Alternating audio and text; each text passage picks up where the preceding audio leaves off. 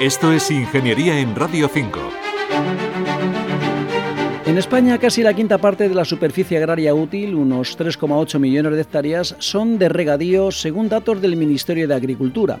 Más de la mitad, el 54%, se riega por goteo. Andalucía, con 1.100.000 hectáreas, es la comunidad con más superficie regada, seguida de Castilla-La Mancha, Castilla y León y Aragón. Jesús Casas es presidente de la empresa pública Traxa. España es el país que más regadíos tiene de la Unión Europea. Pues es verdad. Pues es verdad, porque el clima eh, español solo justifica una agricultura potente si no se riega. Es decir, el regadío no es ni bueno ni malo. El regadío lo, trajeron los árabes y, debemos estar muy orgullosos de la cultura árabe que nos dejó muchas cosas valiosas, entre otras el regadío. Entonces sabemos regar y lo hacemos bien, pero claro, el regadío requiere agua. ¿Qué ocurre? Que la, la diferencia económica entre un campo de secano y un campo de regadío es brutal, es brutal si uno mira el mapa de España y ve las regiones rurales que actualmente se están desarrollando, son potentes, están generando economía, son zonas de regadío. Hemos vivido un ejemplo, la fusión de dos, de dos municipios importantes en Extremadura, Don Benito y Villanueva la Serena, la mayor zona regable que probablemente se esté desarrollando en este país. Y está funcionando, y está generando economía. Según Jesús Casas, es necesario alcanzar un equilibrio entre el valor económico del regadío y la gestión racional de un recurso escaso como el agua. Es importante entender que España es un país de regadío y que va a seguir siendo un país de regadío. Es evidente que eso tiene un límite. Es evidente que no hay una capacidad de suministro de agua de regadío infinita. Es evidente que llueve lo que llueve y que los ríos tienen que llegar agua y que el agua tiene que llegar al mar y que los ríos no son canales y que hay vida que tiene que ir en los ríos. Y también hay territorios que es evidente que son valiosos y que poner un regadío puede suponer un daño ambiental.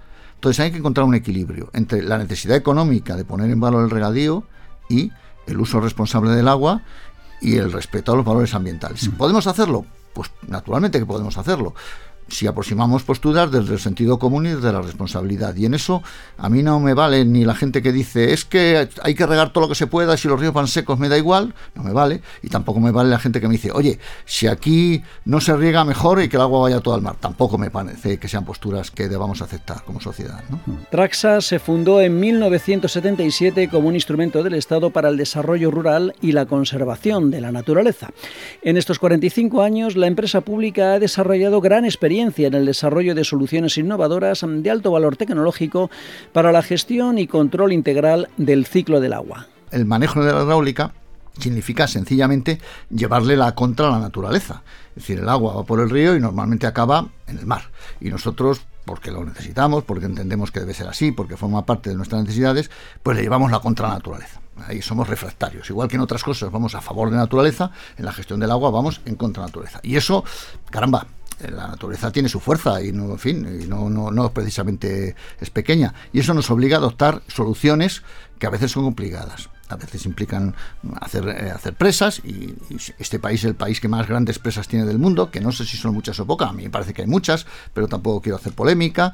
Obliga a hacer canales para transportar el agua, obliga a veces a bombear porque se va al punto más bajo y a veces no hay que llevarlo al punto más bajo, obliga a depurar, obliga a extraer, obliga también a, desalar, obliga a recuperar, obliga a reutilizar. Es decir, es todo un manejo de un recurso que por él siempre estaría en libertad y acabaría en el mar y que por nuestras necesidades les tenemos que jugar un poquito con él. Yo creo que tenemos que ser muy cuidadosos con el recurso agua, ¿no? Porque además estamos en un país mediterráneo, estamos en un país donde todos nos dicen que las precipitaciones van a ir a menos, pero estamos en un país que necesitamos el agua necesitamos el agua. Nuestro modelo de desarrollo económico por austeros que seamos, depende del recurso agua.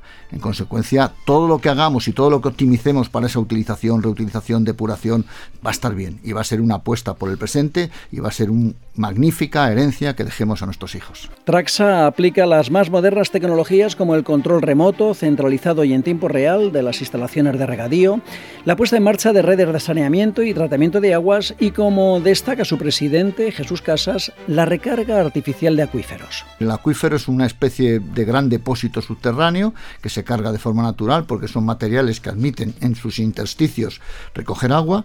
Si alguien saca el agua, el acuífero se queda vacío o pierde la capacidad. Si alguien le inyecta agua, se vuelve a recargar. ¿Qué ventaja tiene el agua inyectada en un acuífero? Pues bastante obvia. En un embalse, parte del agua se evapora Sin embargo, el agua que inyectamos en un acuífero no se evapora, porque ahí no hay condiciones de evaporación. En consecuencia, es un sistema más complicado, más difícil, menos visual. Un embalse vende mucho y se puede ver con mucha facilidad. Un acuífero recargado con mil hectómetros cúbicos, pues no lo ves, porque en superficie ves lo mismo, pero es una técnica que evidentemente tiene su sentido, que en algunos lugares se ha aplicado y que merece la pena. Esto es Ingeniería, es un espacio de Radio Nacional de España y la Real Academia de Ingeniería. Manuel Seara Valero, Radio 5, Todo Noticias.